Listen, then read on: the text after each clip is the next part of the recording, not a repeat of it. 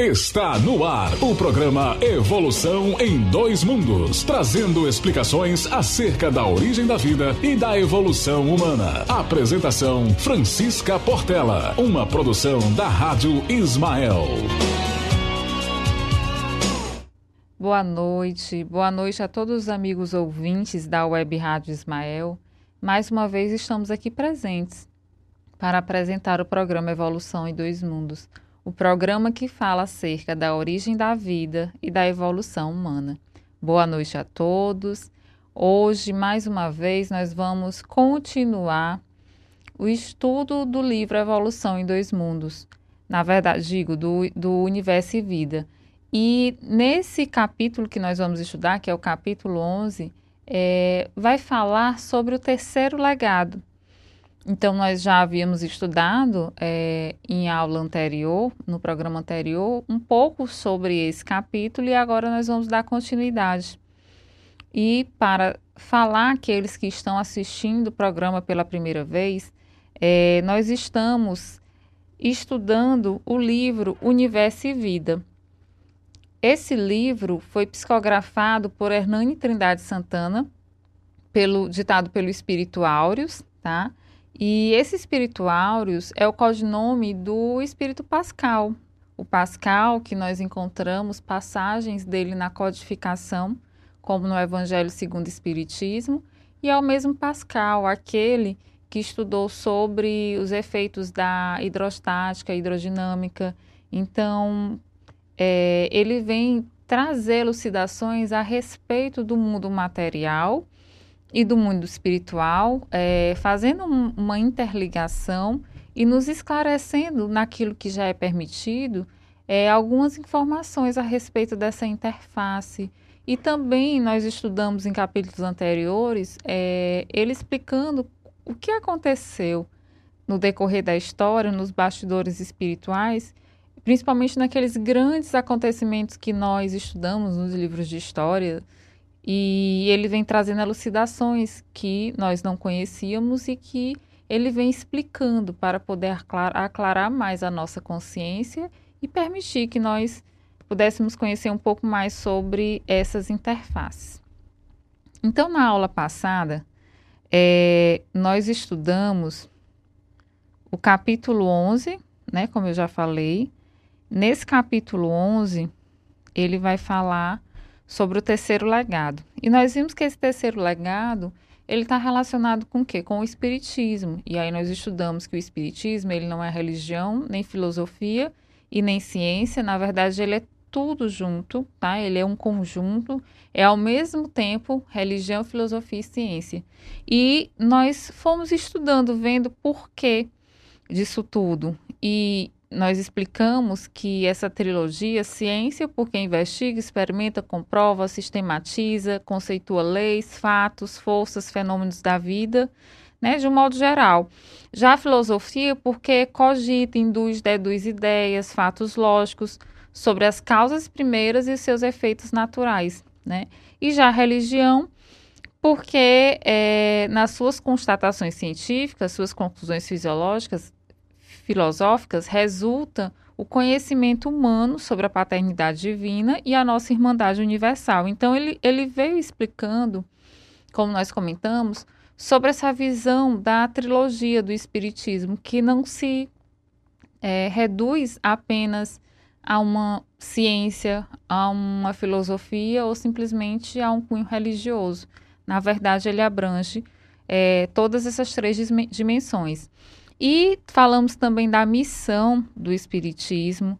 É, falamos que ele é infinitamente mais superior do que qualquer outra ciência que possa existir. E falamos também que é, ele tem por objetivo e missão trazer esse processo de renovação para cada um de nós, baseados no Evangelho de Jesus, porque ele não veio trazer nada diferente do que teve no Evangelho, simplesmente veio esclarecer aquilo que Jesus nos trouxe, para que a gente pudesse entender um pouco mais essa dimensão da palavra de Jesus, que naquela época nós ainda não estávamos preparados para entender e que nos dias atuais nós já conseguimos entender toda essa dimensão Mas, a partir do Espiritismo, é como se aclarasse as nossas consciências, é como se iluminasse o nosso caminho, no sentido da gente entender por que, que nós estamos aqui, de onde nós viemos, por que nós sofremos, porque é, o porquê do, dos acontecimentos na, nessa existência. Então ele vai explicando, encadeando aí as ideias, explicando o porquê de tudo. Então ele não vem retirar aquilo que nós viemos passar, mas ele veio, de certa forma, auxiliar, porque ele esclarece. E por ele esclarecer, ele é o que? Uma doutrina consoladora. Porque se eu sofro, eu sei porque eu sofro. Se eu passo dificuldades, eu também sei porque que eu passo dificuldades. E se eu creio em algo, eu sei porque eu creio, porque ela se baseia numa fé raciocinada e não numa fé cega. Não aquela, aquela fé que simplesmente explica porque Deus quer. Porque aconteceu assim. Não, ele traz uma explicação minuciosa sobre tudo. Inclusive, no próprio livro é, Universo e Vida, nós estudamos no início a criação de todo, de tudo que existe. Falamos do fluido cósmico universal, falamos da variação desse fluido cósmico. Então, foi falar da origem de tudo, é, incluindo aí o magnetismo, que é empregado na origem de, de várias forças que nós utilizamos, como, por exemplo, a força da cura, do passe.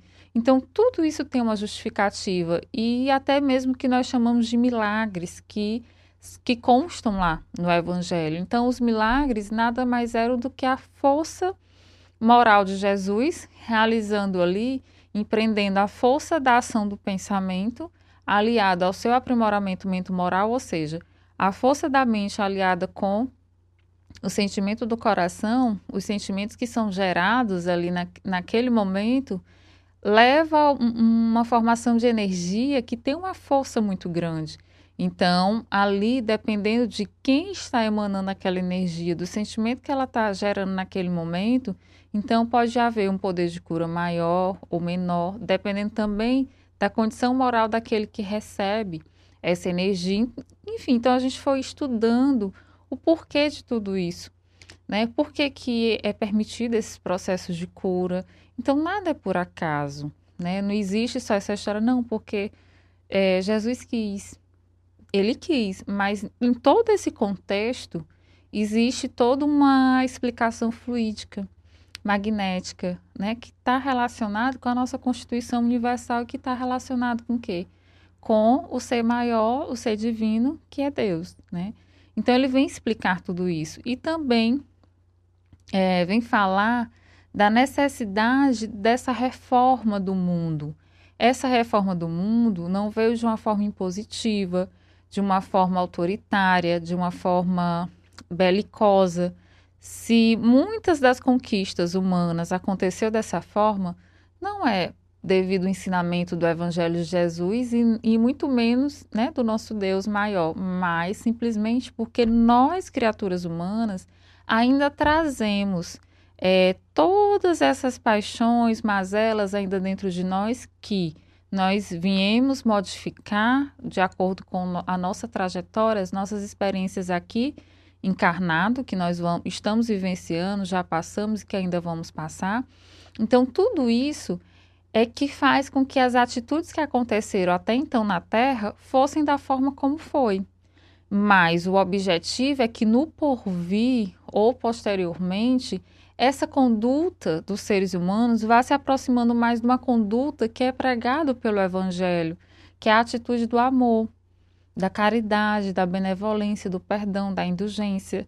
Né? Então, a, nós estamos aprendendo aos poucos a trilhar caminhos ou passar por experiências que nos permitam desenvolver essas qualidades morais, independente das intelectuais.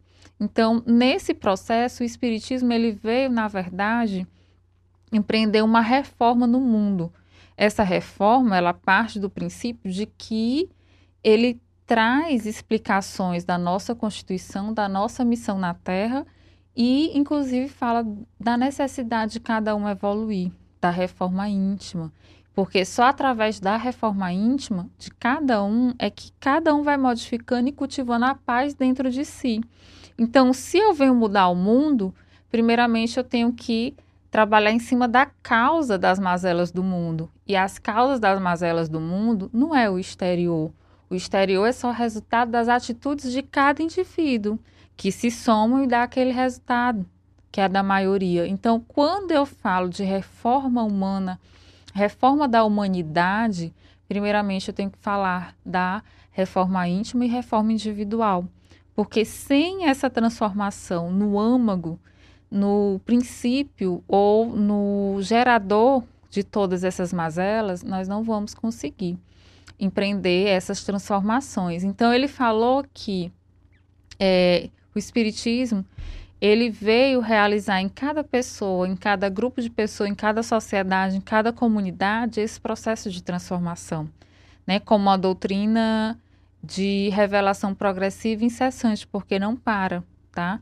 Trazendo novos rumos, novas motivações, novos pensamentos criativos e promovendo assim o progresso da humanidade. E nós falamos um pouco da cultura, é, que o Espiritismo ele veio trazer esses processos de modificações, inclusive na parte cultural, na arte, na literatura, na música, no cinema, na rádio, no teatro, na televisão. Por quê? Se a gente observar os, os filmes espíritas que vem trazendo aí é, várias explicações a respeito de vários fatos, como por exemplo a missão de Divaldo Franco, o filme trazendo a história de Chico Xavier, é para exaltar aquela, aquela a personalidade em si, né, daquele ser humano? Não. Na verdade, é para exemplificar é, o processo de transformação humana, a conduta no bem, né, que alguns já conseguem realizar não por mérito exclusivo da criatura no sentido de exaltar o personalismo, mas mostrar, na verdade, é a ação, o resultado de um processo de transformação íntima. E aí esses filmes vêm trazendo como exemplificação para todos nós, assim como vários outros. Então a gente está vendo que as ideias espíritas é, estão realizando um trabalho de educação de altíssimo rendimento, semeando pensamentos mais altos e enobrecendo sentimentos. Por quê? Porque se cultiva realizar o bem, se cultiva sempre pensar no belo, é, se cultiva sempre fazer a caridade, que é o bem ao próximo, e se cultiva principalmente através dessas atitudes o auto-melhoramento no processo da indulgência, da benevolência e do perdão. Então, aos poucos, vai se transformando essa sociedade com essa proposta que o Espiritismo nos traz. E só vou dar uma pausa aqui, abrir um parêntese para poder dar boa noite aqui para o pessoal do, do Facebook que acompanha é o programa Evolução em Dois Mundos. A Gorete Aguiar está aqui conosco. Boa noite, Gorete, seja muito bem-vinda. A Cláudia Mello, ela fala boa noite, muita paz a todos, muita paz. Claudinha, a Daniela Gomes está aqui também. Um beijo, Daniela. E a Ana Debs, que ela fala: boa noite, prezados irmãos, paz e luz. E Belém do Pará ligados nos ensinamentos. Gratidão sempre. Que bom, Belém do Pará aqui conosco, tá? Muito bom. E também nós temos aqui a presença da Diná, da Diná Costa Souza. Então, boa noite a todos, sejam todos bem-vindos. E qualquer é, dúvida, podem aqui interagir conosco, perguntar, participar, tá? E um grande beijo aí a cada um das suas localidades, dos seus estados, né? E feliz por ver aqui amigos do Belém do Pará, tá? Então vamos continuar aqui. É...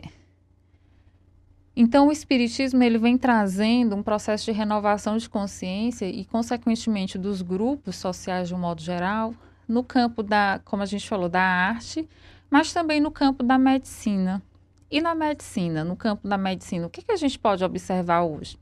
Então, a Aureus vai nos falar. O espiritismo está destinado a ajudar a ciência a descobrir e entender que, sendo o ser humano um complexo mente, físico e perispírito, participa da natureza de três mundos distintos, que, todavia, se interpenetram e interagem: o mundo espiritual, o mundo físico e o mundo paramaterial parafísico. Em consequência dessa conscientização, compreender, compreender-se-á que esses três mundos ou planos de vida estão sujeitos, cada qual, a leis e condições evolutivas específicas, tudo neles se encontrando desde as expressões mais rudes até as mais sublimes.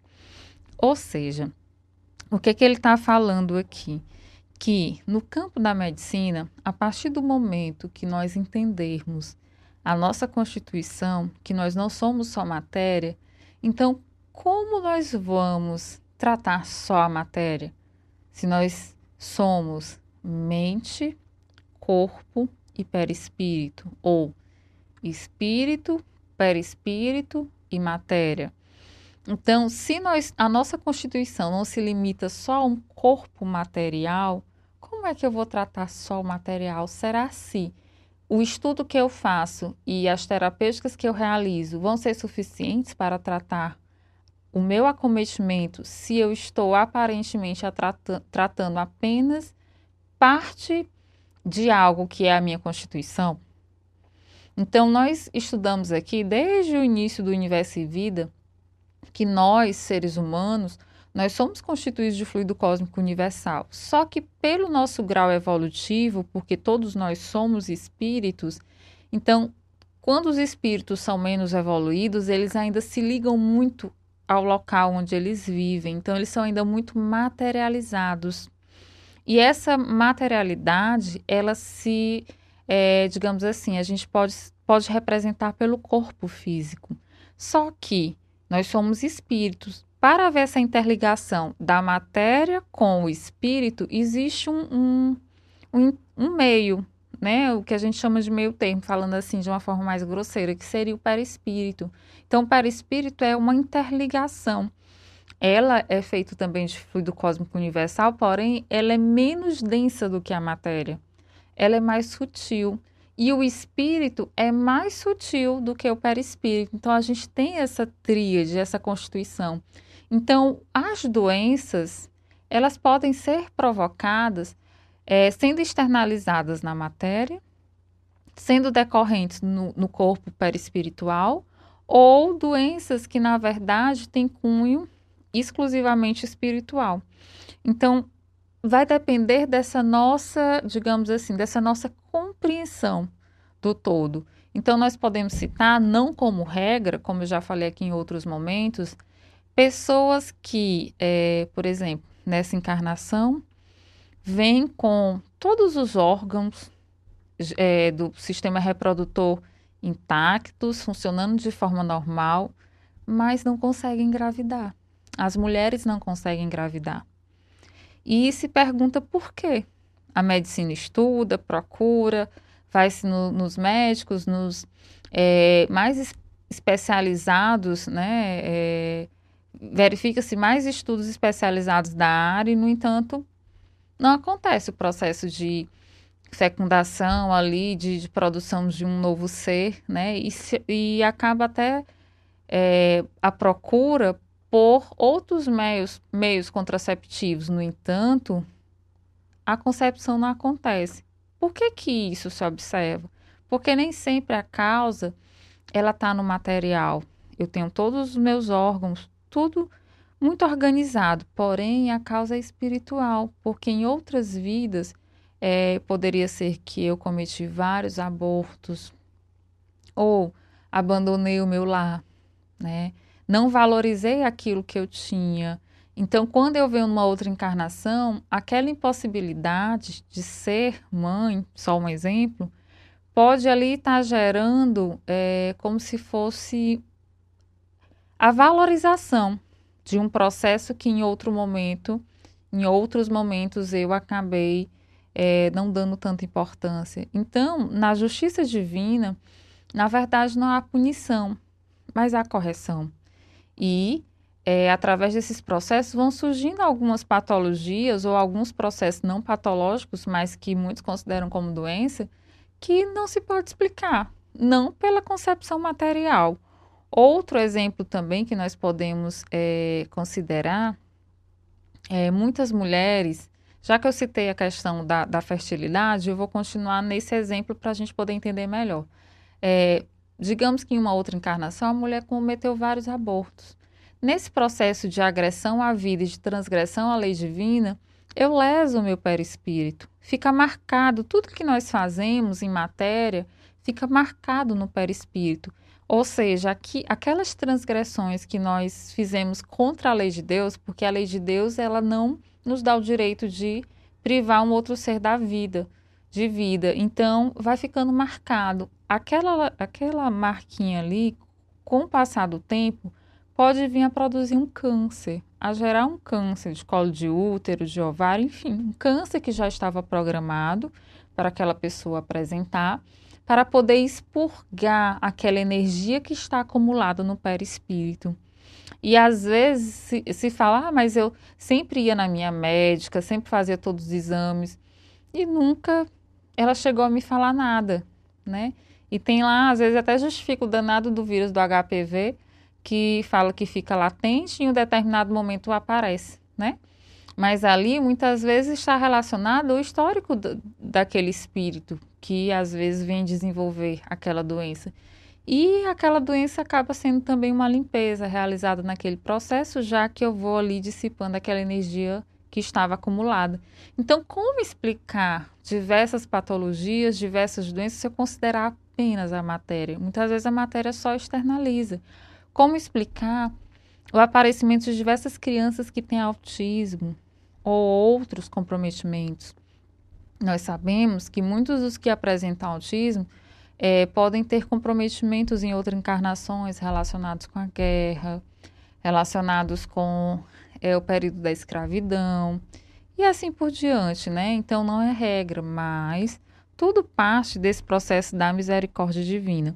Então, no campo da medicina, o espiritismo ele está destinado a ajudar a ciência a descobrir e entender é, esse complexo do ser humano que é mente, físico e perispírito. E nós não conseguimos, de certa forma, não vamos conseguir compreender todo esse processo saúde e doença se nós não é, tivermos conhecimento dessa dimensão do que nós somos feitos e constituídos. E ele fala também, áureos, né? Assim também poderemos falar de fluidos paramateriais e de eletromagnetismo transcendente e também de doenças espirituais de cons consequências físicas e de doenças físicas de consequências espirituais e de doenças do perispírito, que foi o que eu acabei de falar, abrindo campo imenso para uma nova medicina infinitamente maior e mais complexa, destinada a atender ao ser humano de uma maneira integral. Então, essa medicina integral, ela está relacionada com a terapêutica de, sim, utilizar a medicação para tratar aquela sintomatologia, mas também de tratar o espírito, que é a causa primordial de tudo. Então, como é que eu trato o espírito, Francisca? Educando esse espírito trazendo à luz é, o que ele veio fazer aqui, que foi aprender, aprender a amar, a bendizer, a perdoar. Então, à medida que eu vou fazendo esses processos de aprendizado, o meu perispírito, que está mais denso, adensado, porque quanto mais evoluído eu estou, mais eu fico ligada à matéria. Então, o perispírito fica mais denso quanto mais evoluído o, o indivíduo estiver, mais o perispírito vai ficando fluido e vai ficando mais próximo do espírito, né? Então, quando é, eu trabalho essa questão da doença, eu também tenho que levar em consideração a educação do espírito. Então, o espírito precisa ser educado. Então, muitas pessoas que frequentam a doutrina espírita atrás de curas, é, é feito o que Jesus permite ser feito através de terapias que não tratam só a matéria, pelo contrário, através do passe, do magnetismo do passe, água fluidificada, mas também é necessário que esse espírito compreenda, porque ele compreendendo, ele vai modificando conduta, vai fazendo um aprimoramento mento-moral, e à medida que ele vai trabalhando essas virtudes, o perispírito vai ficando menos denso porque aquelas marcas e transgressões que existiam no meu perispírito vão que vão desaparecendo. É como se eu limpasse o meu perispírito. Então, a matéria não poderia estar externalizando algo que eu estou ali trabalhando. Então, por isso que a cura ela não vai se limitar só à utilização do remédio. Não vai, porque às vezes eu estou tratando só o sintoma, mas a causa eu não estou. E a causa muitas vezes está na concepção do espírito imortal que nós somos. E muitas vezes nós não conseguimos nem perceber que nós somos matéria, perispírito e espírito, quem dirá que nós temos uma existência e que nós somos imortais, né? E isso faz muita diferença no tudo, em tudo que nós conhecemos e tudo que nós realizamos. E ele fala, no futuro, além da homeopatia, da alopatia, da acupuntura, que nós já conhecemos, e das aplicações radiológicas, da hipnoterapia e de tratamentos outros, é, outros métodos de tratamento também nós vamos ter. Então, no futuro, além dessas que nós já conhecemos, que se aproximam mais desses tratamentos que abordam a questão energética e não simplesmente material, nós vamos ter a mentoterapia espírita e uma magnetoterapia de amplas possibilidades. Como seria essa mentoterapia espírita, magnetoterapia?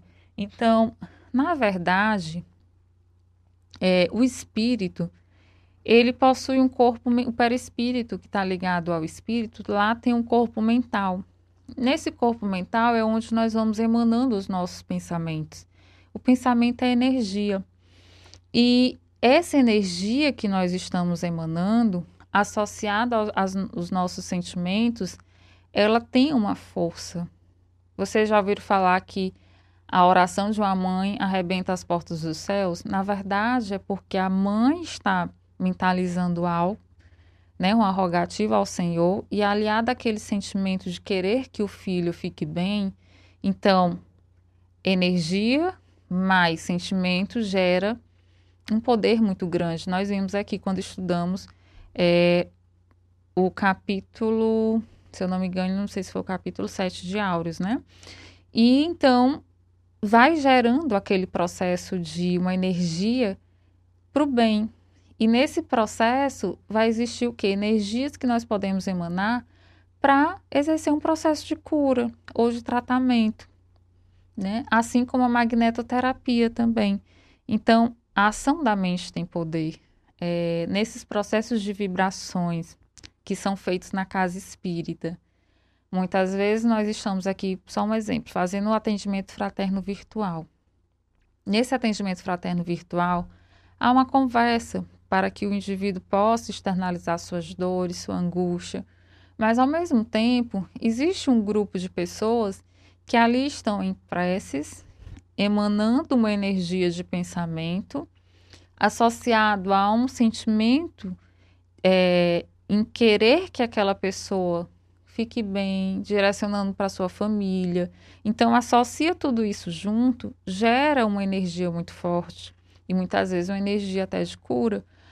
E juntando várias energias semelhantes, elas têm poder, um poder maior. Então, várias mentes confluindo aquela energia e mentalizando bem tem um poder muito grande. Então, a mentoterapia é vai ser uma das terapêuticas do futuro em que se pode acessar não só o corpo material, mas também está acessando aí regiões perispirituais de acordo com a concessão divina, tá?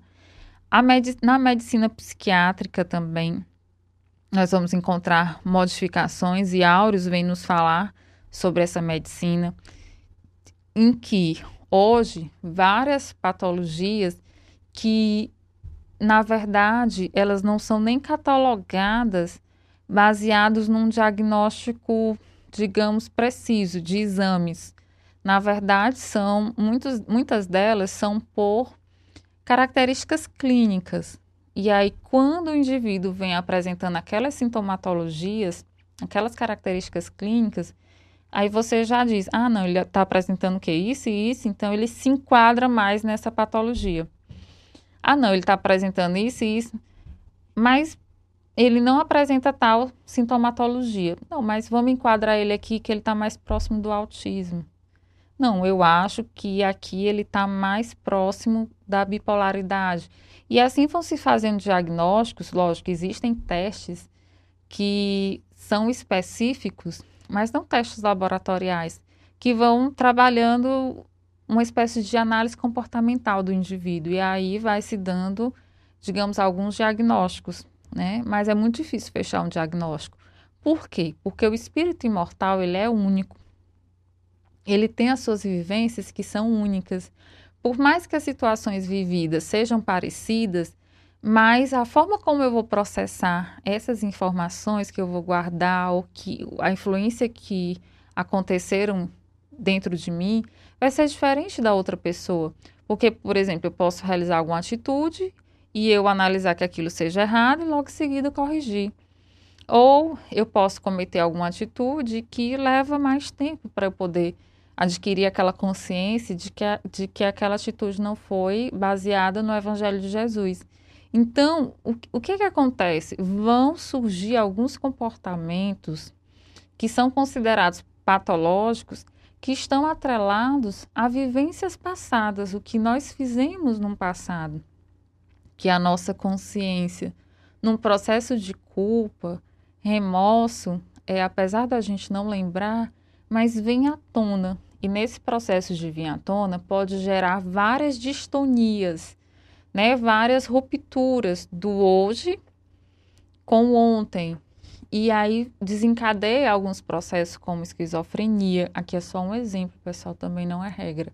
Esquizofrenia, é, processo de bipolaridade, assim como outros, e muitos deles são decorrentes de processos obsessivos, daqueles espíritos que eu fiz mal no passado, que eu fiz alguma coisa a eles e hoje eles estão desencarnados e estão ali conosco, fazendo alguns processos de perturbação e provocando desequilíbrios que organicamente são manifestados com alguns sintomas, né, algumas características clínicas que nós fechamos ali com algum diagnóstico de doença psiquiátrica. Então, a gente está vendo que tudo isso que nós já conhecemos, que nós podemos conhecer, vai revolucionar a medicina. Porque antes o tratamento, até mesmo é o diagnóstico de um, de um determinado de uma determinada doença, ela pode variar, né? E até a medicação, a terapêutica, ela também pode modificar. Porque se é um espírito ou uma legião de espíritos que estão ali gerando esse processo atrelado à minha consciência de culpa, então eu tenho que passar por um processo de resgate. Mas a partir do momento que eu também vou modificando minha conduta, né, trazendo um aprimoramento mente-moral, eu também vou modificando essa consciência de culpa e essa energia que me deixa vinculada a esses espíritos. Então eu vou entendendo como se dá o processo da terapêutica. E muitas vezes a terapêutica não vai ser só a medicação. A terapêutica muitas vezes vai estar atrelada àqueles processos de crise, de surto, que podem ser episódicos, vêm, somem, vêm, somem, e com o passar do tempo, até o processo é, de sermos mãe, porque aquele, muitas vezes, aquele algoz que está ali com você, quando você acaba sendo mãe, ele vem como seu, como seu filho e ali vão se restabelecer processos de refazimento de laços, né? E a gente vai mudando a conduta, que teoricamente seria de ódio, a passar a ser uma conduta de amor, estabelecendo aí a fraternidade divina e o amor universal que tanto Jesus vem nos pedir e nos ensinar. Então, a terapêutica vai sendo tudo isso. Né? Então, não vai se dar apenas com a utilização de uma medicação e uma simples, é, digamos, uma simples consulta, ou realizar apenas a psicoterapia, porque nem muitas vezes o psicólogo vai até entender. Detalhe, pessoal, não estou dizendo que a terapia, né, não, não vai resolver, não é isso, tá? Estou só citando que na verdade, são um é um conjunto de fatores, como também é um conjunto de atitudes que vão levar a poder classificar aquela patologia como também ao tratamento daquela doença, que nós chamamos de doença, né? Então, tudo isso, o conhecimento sobre é a doutrina espírita, né, que, que traz o porquê de tudo, vem nos elucidar e modificar, trazer progresso para a humanidade e modificar a nossa visão de mundo e melhorar aí o que nós temos hoje de conduta relacionada às diversas áreas, inclusive na medicina psiquiátrica. E Auros vem nos dizer o seguinte: o Espiritismo está fadado a introduzir profunda inovação de conceitos e de métodos. A partir da aceitação científica da ascendência do espírito sobre os cérebros perispiritual e físico e sobre todo o cósmico orgânico de, de cada ser humano. Isso, e mais o conhecimento objetivo dos processos obsessórios, da obsessão, né, e dos desequilíbrios de natureza mediúnica, darão novas dimensões de entendimento e grandeza à psiquiatria, introduzindo a estudar as repercussões mútuas das lesões físicas, espirituais e perispirituais, para reformular todas as suas técnicas de diagnóstico e também de tratamento, e assim alcançar resultados mais positivos, mais consentâneos com o progresso. Então, é saber que não só a medicação vai adiantar, é saber que eu tenho que estudar aquele ser como um espírito imortal. E a terapêutica ela não vai se dar só num único momento, ela vai se dar no decorrer da encarnação daquele indivíduo que vai passando por fases é, de evolução e à medida que vão evoluindo, vão ali dando um curso ao tratamento né, daquela situação, daquele comprometimento naquela encarnação. Tá? Na área da psicologia e da psicanálise. Então, como eu justificar determinados processos de fobias, de traumas, que nenhuma causa aparente possa ser decorrente dessa existência ou dessa vida. É, eu participando do MEDNESP, que é um congresso médico espírita, que é nacional, eu acho que eu já até contei isso em uma outra aula, mas eu vou repetir. Teve um, uma das palestrantes que ela trouxe alguns estudos de casos da TVP, né, que é terapias de vidas passadas, em que essa psicóloga ela utilizava um método para o paciente entrar em transe, no caso era ela usava a hipnoterapia, né, o, o hipnotismo, e o indivíduo conseguia acessar memórias passadas. Porque essa paciente, um dos casos que ela falava, essa paciente, sempre quando ela se via em situações de pressão, ela se angustiava. Ela se angustiava de tal forma que ela entrava em desespero. Então, no trabalho dela, o rendimento muitas vezes era muito pequeno porque ela entrava em desequilíbrio quando avolumava o trabalho e aquilo gerava uma certa pressão, né? Uma pressão que era dela, mas que era gerada uma certa pressão. E no processo da terapia, tentou se descobrir o porquê dessa pressão gerada nessas situações. E nesse processo, o, o, o que, que foi descoberto? Que em uma outra vida, ela tinha, ela estava naquelas corridas de cavalo é, o hipismo. E em um determinado momento ela cai do cavalo, só que não dá tempo ela fugir e vem aquela aquele conjunto de animais e começa a pisoteá-la. E ali ela se vê encurralada e não consegue sair, vai gerando aquela fobia, aquela angústia. E hoje, é, encarnada, né, numa outra vida, toda vez que ela se vê numa, numa situação qualquer que gere pressão, ou gere, digamos assim, é, uma situação em que ela não tem saída, que tem que realizar aquilo, ela começa a entrar em desespero. E a psicóloga só pôde entender esse processo quando ela fez essa terapia de TVP. Então, o que, que eu quero dizer com isso? É que as terapias agora têm que ser assim? Não. O que eu quero falar é que nem todas as causas de alguns comprometimentos que nós apresentamos hoje é do hoje. Na verdade, algumas situações que nós vivenciamos hoje simulam situações de traumas do passado que nós reagimos daquela forma. E hoje, conhecendo a doutrina espírita, nós temos a possibilidade de ressignificar esses traumas, essas dores, é, através de condutas que serão é, realizadas, agora pautadas no Evangelho de Jesus. Então, por isso que o Evangelho é o caminho, a verdade e a vida. Por isso que o Evangelho é cura. Tá? Não é só uma frase evangélica, não é só uma frase aleatória. Existe um porquê. Por isso que o Espiritismo é ciência. Por isso que o Espiritismo explica o, o porquê de tudo. Não uma explicação aleatória, mas uma explicação lógica, baseada numa fé raciocinada. Tá? Então, Aurus, Aurus vai nos falar. O Espiritismo introduzirá modificações fundamentais de conceituação e tratamento dos problemas clínicos, começando pela consideração das ascendentes espirituais e kármicos. O que dizer de algumas patologias que são kármicas? É, às vezes, tem algumas patologias que nós falamos que são hereditárias. Vem, vem trazendo ali no escopo da família como um todo. E, na verdade, são só traços kármicos de processos que foram vividos por aquele grupo que, quando chegam naquela encarnação, externalizam daquela forma, tá? É, como ele fala, ascendentes espirituais e kármicos, determinantes de cada situação individual e grupal porque tem os comprometimentos relacionados com, a, com, as minhas atitudes individuais, mas tem também os comprometimentos realizados com os processos coletivos. Quantos de nós já ocupamos cargos ou é, posições em que nós comprometemos a saúde de várias pessoas? Nós comprometemos a saúde de, de milhões.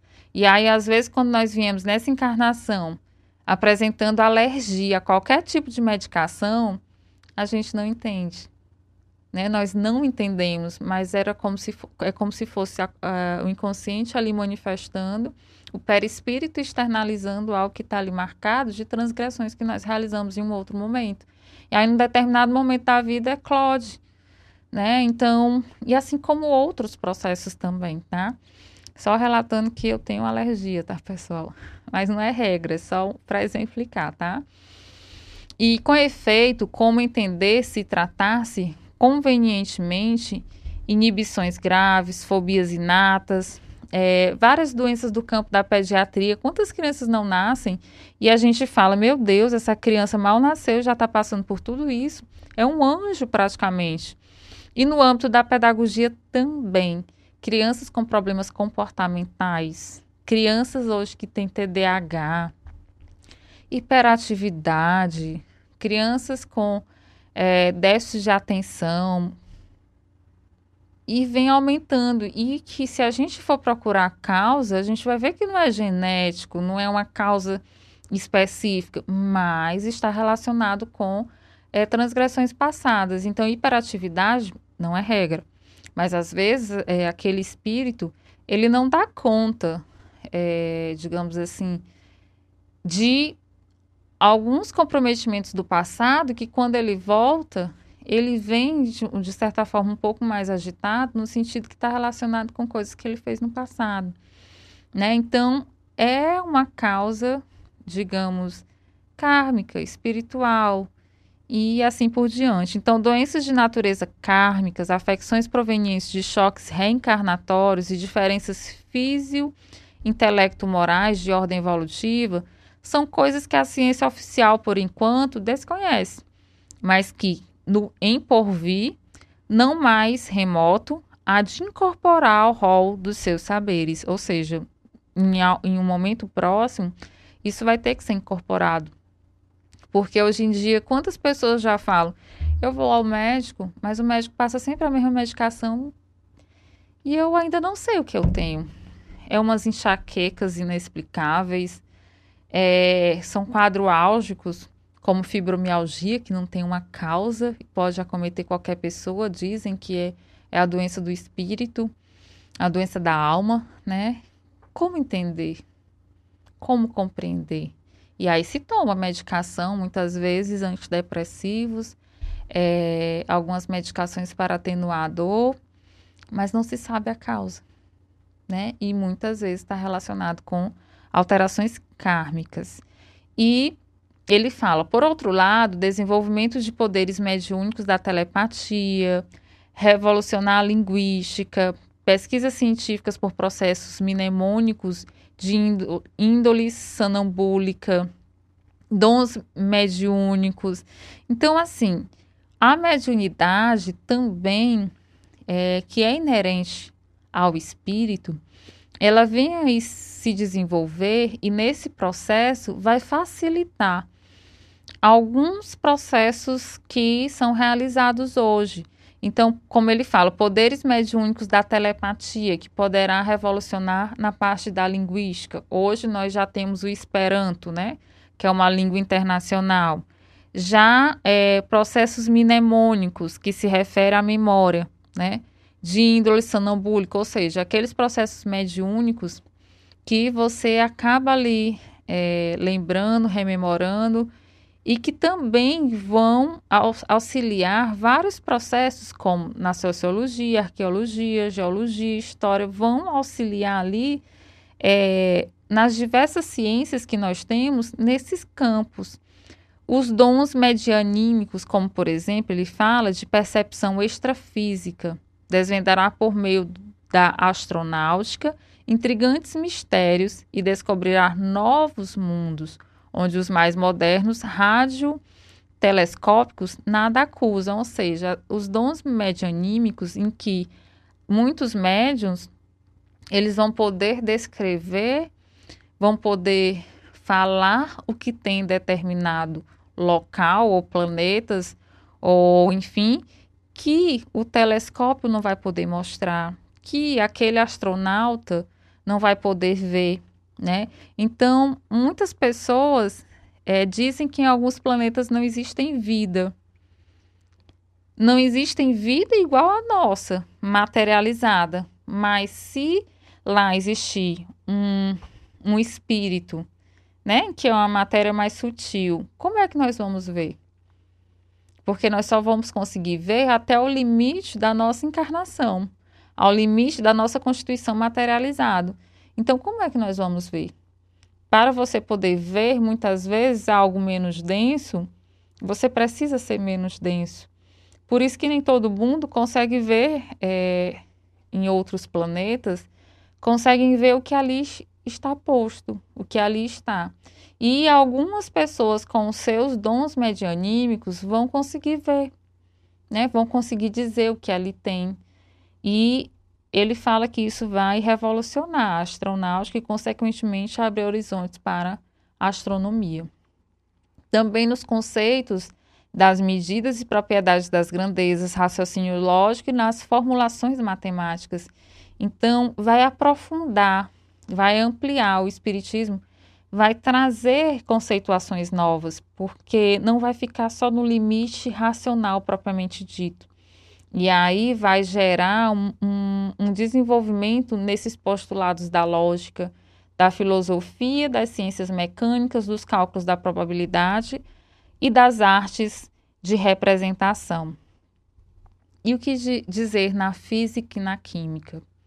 Ele fala que a revelação da existência de mundos parafísicos e transcendentais é, por enquanto ignorados pela ciência e das leis que regem a sua interpenetração, levará a física a níveis infinitamente mais elevados de cogitações e de grandeza, no mesmo passo em que armará a química para novas descobertas no campo da ação, da composição e da dissociação de substân das substâncias. O que dizer da química e da física? Então, se eu consigo é, ver o que existe em outros planetas, em outras estre estrelas. Então, ali é como se eu falasse que pode haver outros elementos químicos, que aqueles elementos que tem na minha tabela periódica, que eu acho que é finito, e que eu acredito que tudo que existe no planeta vem da constituição daqueles elementos, das ligações daqueles elementos, o que dizer dessa matéria quintessenciada? Desse fluido cósmico universal menos denso, que existe que a gente não vê. Então, o Espiritismo ele veio revolucionar, dizer que existem constituições que nós encarnados nós não conseguimos perceber, porque a percepção desses materiais é inerente ao grau de evolução.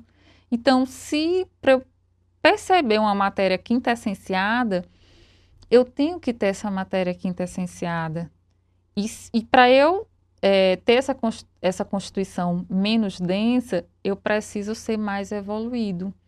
Porque, como eu falei para vocês, à medida que nós evoluímos, nós estamos adquirindo virtudes. E à medida que nós estamos adquirindo virtudes, o nosso perispírito fica o quê? Menos denso, fica mais leve. E ele vai se aproximando mais da sua constituição ao espírito. Então, como eu vou entender essa constituição desses planetas mais evoluídos, que têm uma energia mais quintessenciada, se eu não consigo perceber e ver? Então, o Espiritismo vem revolucionar esse campo da física e da química, dizendo que existe muito mais do que nós conhecemos. Não só a nível de composição, como também é, na forma, nas cogitações de grandeza. Por exemplo, a gente conhece a nossa gravidade, a gente conhece a gravidade da Lua. Existe gravidade nos outros planetas? Qual é a lei de atração e repulsão entre os corpos celestes? ela existe nesses outros locais? Será se é a mesma que, que é exemplificada aqui para nós? Porque nós temos uma composição material diferente, um peso diferente, é, grandezas que vão ser diferentes. E lá? Então, o Espiritismo vem revolucionar tudo isso. Dizer que existe muito mais além disso, tá? E vem nos falar também da filosofia religiosa. Ele diz que no terreno da filosofia religiosa, a obra libertadora do Espiritismo já é mais do que evidente. Reconceituou as antigas noções de céu e inferno, porque céu, inferno e purgatório, que nós conhecemos, nada mais é do que parte da nossa consciência. Nós criamos o nosso inferno mental quando nós somos apegados, quando nós não perdoamos, quando nós é, estamos muito arraigados às nossas paixões. Ali vão gerando diversas situações comprometedoras que nos levam a adoecimentos. E nesses processos de adoecimentos é onde nós padecemos e acabamos vivendo o nosso inferno, que muita gente até diz assim, ah, o nosso inferno astral. E está atrelado com a nossa consciência. Então, quando a gente desencarna, que a gente tem essa mesma percepção e conduta da vida, a gente vai sintonizar com os mesmos que pensam como nós. E ali a gente vai criando uma espécie até mesmo de cidades espirituais só com a nossa energia. É, umbrais, locais em que todos estão reunidos por é, estar atrelados às suas paixões. Nós somos atraídos até ali. Mas à medida que a nossa consciência vai ampliando e que nós vamos modificando os nossos sentimentos né, para o bem, nós saímos daquela sintonia e acabamos sintonizando em locais que são o quê? É, menos densos, em locais que, na verdade, a gente pode até considerar o nosso céu, né? Da mesma forma também aqui na Terra. Então, essas noções de céu, inferno, purgatório, limbo, anjos e demônios, porque na verdade anjo e demônio é o quê? Todos os seres humanos todos os espíritos, eles evoluem. Aqueles que estão mais ligados às suas paixões e que ainda não conseguem realizar o bem, nós chamamos de demônio, porque realizam o mal. E aqueles que já conseguem realizar o bem e que auxiliam, a gente chama de anjo. Então, anjo e demônio, na verdade, são os espíritos. Os espíritos das pessoas que estão encarnadas, os espíritos das pessoas que estão desencarnadas.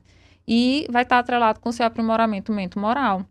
E ele fala de bem, de mal, da ressurreição, de penitência, de amor, de trabalho, da riqueza, da cultura, da beleza, de progresso, de liberdade e de justiça. Então, tudo isso, todas essas concepções, elas vão modificando, elas vão se alterando e, consequentemente, a gente vai alterando a nossa visão do mundo. E ele fala que aos desvalidos e aos doentes, aos solitários e aos tristes, aos pobres e, os, aos perseguidos, aos injustiçados e aos aflitos, a, todas, a todos renovou a esperança num Pai justo e bom, num futuro sem fim, numa bem-aventurança eterna e sem limites, mas merecida e conquistada no dever bem cumprido, no trabalho bem feito, na paz de consciência limpa e na fraternidade operosa e desprendida. Então, ele vai falar que esta é, por sinal, a face mais bela da missão do Espiritismo. Então, qual seria a face mais bela do Espiritismo? Consolar, enxugar lágrimas, semear as flores divinas da esperança. Por isso, o próprio Cristo, que o prometeu e o enviou, chamou de Consolador, o Consolador prometido, porque ele realmente anima, reconforta, ajuda, retempera, traz de volta é, novos mortos queridos, mantém acesos os nossos ideais, né, é, as nossas condições atuais de existência. É, não existe um fim, existem processos, né? Revela-se afetos antigos de inestimável valor, dos quais nos esquecemos no tempo, e assim por diante. Então, foi por essa razão que o Espiritismo nasceu visceralmente ligado ao Evangelho de Jesus, do qual não se pode nunca separar. Se não fosse apostolicamente cristã, a doutrina espírita careceria de sentido. Seus fundamentos são o amor e a justiça, sua finalidade é o bem fonte única de verdadeira felicidade. E aí ele vai nos falar. Foi por essa razão que o Espiritismo nasceu ligado ao Evangelho de Jesus. E ele diz: é o Espiritismo a mais poderosa das ciências, porque lida com forças vivas e integradas de dois planos da existência. Dirigir inconscientemente essas forças integradas para o crime poderá ser genocídio, mas será necessariamente suicídio das mais desola desoladoras consequências. Ninguém alega ignorância, pois o próprio Mestre Divino a todos advertiu claramente, há dois mil anos, de que todo pecado e blasfêmia serão perdoados aos homens, mas a blasfêmia contra o Espírito não será perdoado. E consciência viva de cada um. O que ele está falando aqui que o espiritismo ele é sim uma força poderosa, mas quando ela é utilizada por bem, quando o, o espírito ele usa esses conhecimentos para o crime, né, para coisas ruins, esse conhecimento desse lado material e espiritual, então ele está cometendo um próprio genocídio. E ele fala que ninguém pode reclamar de não saber, né, de não entender porque o espiritismo ele vem trazer e esclarecer tudo que nós temos, tudo que nós trazemos e quando nós conhecemos essa doutrina de luz e não realizamos aquilo que ela propõe no processo da no nossa renovação, somos nós que acabamos sucumbindo diante das nossas faltas, diante dos nossos re recuos, diante dos nossos erros. Então, esse capítulo, que é o capítulo é, 11, ele veio falar dessa terceira revelação que é o Espiritismo. Ele veio falar desse é, consolador prometido que traz esperança para a humanidade, que justifica tudo isso que nós estamos vivenciando hoje e que nos convida a um processo de renovação das nossas consciências e de renovação das nossas atitudes mas essa renovação ela tem que ser pautada e baseada no bem. E esse bem, na verdade, é o bem que foi pregado pelo Mestre Jesus, né? Por Jesus, que trouxe aí todos os seus ensinamentos vivenciados que nós já conhecemos. E quando nós fugimos desses ensinamentos, desses aprendizados, nós sofremos, né? Porque é através desse processo encarnado aqui que nós vamos aprendendo e vamos aí ressignificando situações pretéritas e nos preparando por um porvir, nos preparando para vivenciar é, situações augustas que vão nos levar à verdadeira felicidade. Então, o que nós queríamos falar no capítulo de hoje era isso, tá, pessoal? Então, Auros traz essa mensagem no próximo, na próxima aula, nós vamos falar do capítulo 12. E eu gostaria aqui rapidinho de agradecer a presença de todos que estiveram conosco, como a Ana Debs, a Diná Costa, é, a Ceissa Torres, um beijo, Ceissa, está aqui conosco, Samuel Aguiar, que sempre está nos assistindo, É, a Isabel Pereira, boa noite. Fabiano Costa, a Séfora. Um grande beijo, Séfora. Saudades, tá? Depois a gente tem que marcar para conversar. A Ceissa Batista, a Lene Moraes também está aqui conosco, a Iolene, né? E o Samuel colocou, muito bom. Então, queria agradecer a todos, desejar também uma boa noite para a doutora Janine, que ela deve estar tá aí, né, Ivana? Conosco. Um grande beijo, a doutora que sempre está aqui com a gente. Então, até o próximo programa. Que Jesus nos abençoe e que todos aí possam conhecer, é, possam vivenciar e possam aí se utilizar do Consolador prometido, que é esse terceiro legado que Jesus deixa para cada um de nós. Então, gratidão a todos e uma boa noite. Você ouviu o programa Evolução em Dois Mundos, trazendo explicações acerca da origem da vida e da evolução humana. Apresentação Francisca Portela, uma produção da Rádio Ismael.